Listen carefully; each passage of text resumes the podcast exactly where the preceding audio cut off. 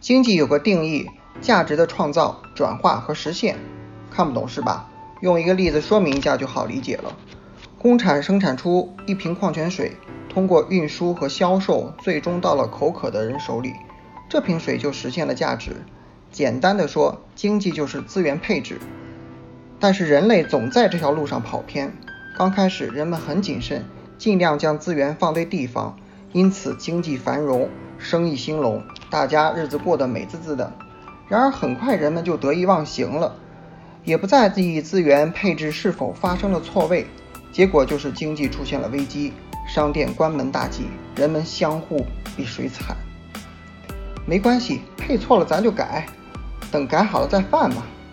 于是我们看到了经济形势就成了时好时坏，忽上忽下，连续出现波，这就是经济周期。一个经济周期通常有这么几个阶段：繁荣期、危机期、再繁荣期。经济周期长期处于不断循环的过程中，因此人们遇上危机在所难免。危机的发生基本逃不开下面两个原因：不是产品太多，就是钱太多。排除战争、饥荒等特殊的原因，通常情况下，经济危机。都是金融危机所导致的，比如郁金香泡沫、南海泡沫、美国大萧条。金融危机既然这么可怕，我们惹不起还躲不起吗？别想走，一个都跑不了。别慌，博大精深的中华文化告诉我们，把危机拆开来看，就是危险和机会。下面我们来讲讲美国大萧条。一九二九年金融股市大崩盘引发的美国大萧条，最后甚至席卷了世界。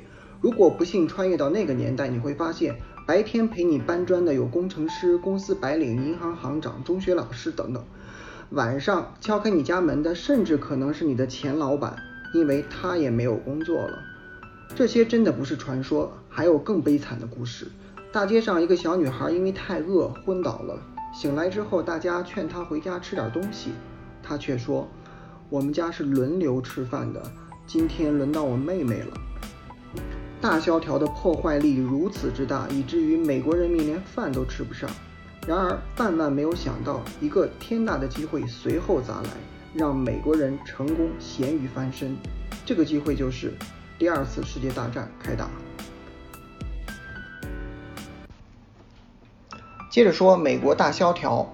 二战之所以能打起来，部分原因是美国的国内危机快速演变成了全球危机，和一战的情形类似。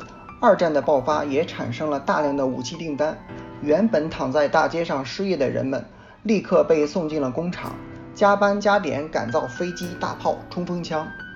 失业潮没了，产能也不过剩了，无数青壮年迎来了事业第二春，还有很多人选择去参军。之后的故事咱们都知道，美国抓住了机会，成功靠这一场战争登上了国生巅峰，一直占据着世界第一的位置，到现在也没下来过。当然，他能成为老大还有其他很多因素，咱们且听下回分解。